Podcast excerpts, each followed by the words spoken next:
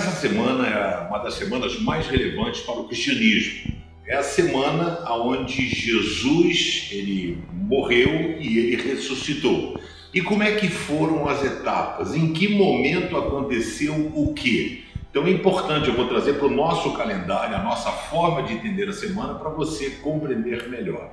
Jesus então ele vai, lava os pés dos discípulos, né? Ele faz a entrada triunfal em Jerusalém, segundo outro evangelho. Ele faz a entrada triunfal, o pessoal aclama Jesus, Osana, glória àquele que vem em nome do Senhor. Jesus então manda preparar o local da ceia.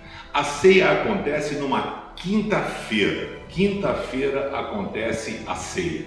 E Jesus então pega o cálice e o pão. A ceia era um momento de muita intimidade. A ceia era um momento onde só participavam os VIPs, né? os caras quatro estrelas. Não podia ser todo mundo. Jantar, todo mundo. Ceia, desculpa. Boa noite, boa noite, boa noite. Só os queridos. Então ficaram os doze. Jesus então serve a ceia e vai dizendo, né? Pega o pão, havia um simbolismo na cultura oriental, o patriarca ou a pessoa mais importante da mesa pegava o pão e partia o pão. E a partir do pão partido na mão dele, ele passava e cada um ia partindo o pão e ia distribuindo. Jesus pega o pão e diz: Isto é o meu corpo, né? simbolizando o corpo dele que estava para ser martirizado e morto e pregado na cruz do Calvário. Depois do pão, ele pega o cálice, o vinho, que não era copo de vidro, talvez um copo de madeira, alguma coisa assim.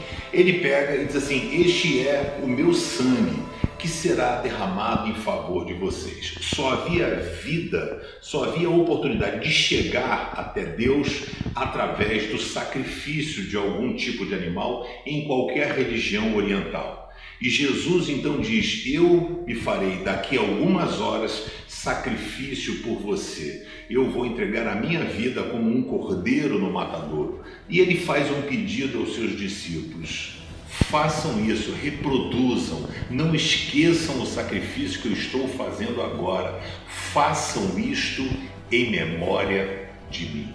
Hoje é dia de você lembrar que Jesus está se preparando para ir rumo à cruz para trazer a você vida eterna, salvação e esperança. Quinta-feira foi o dia que foi servido a ceia do Senhor.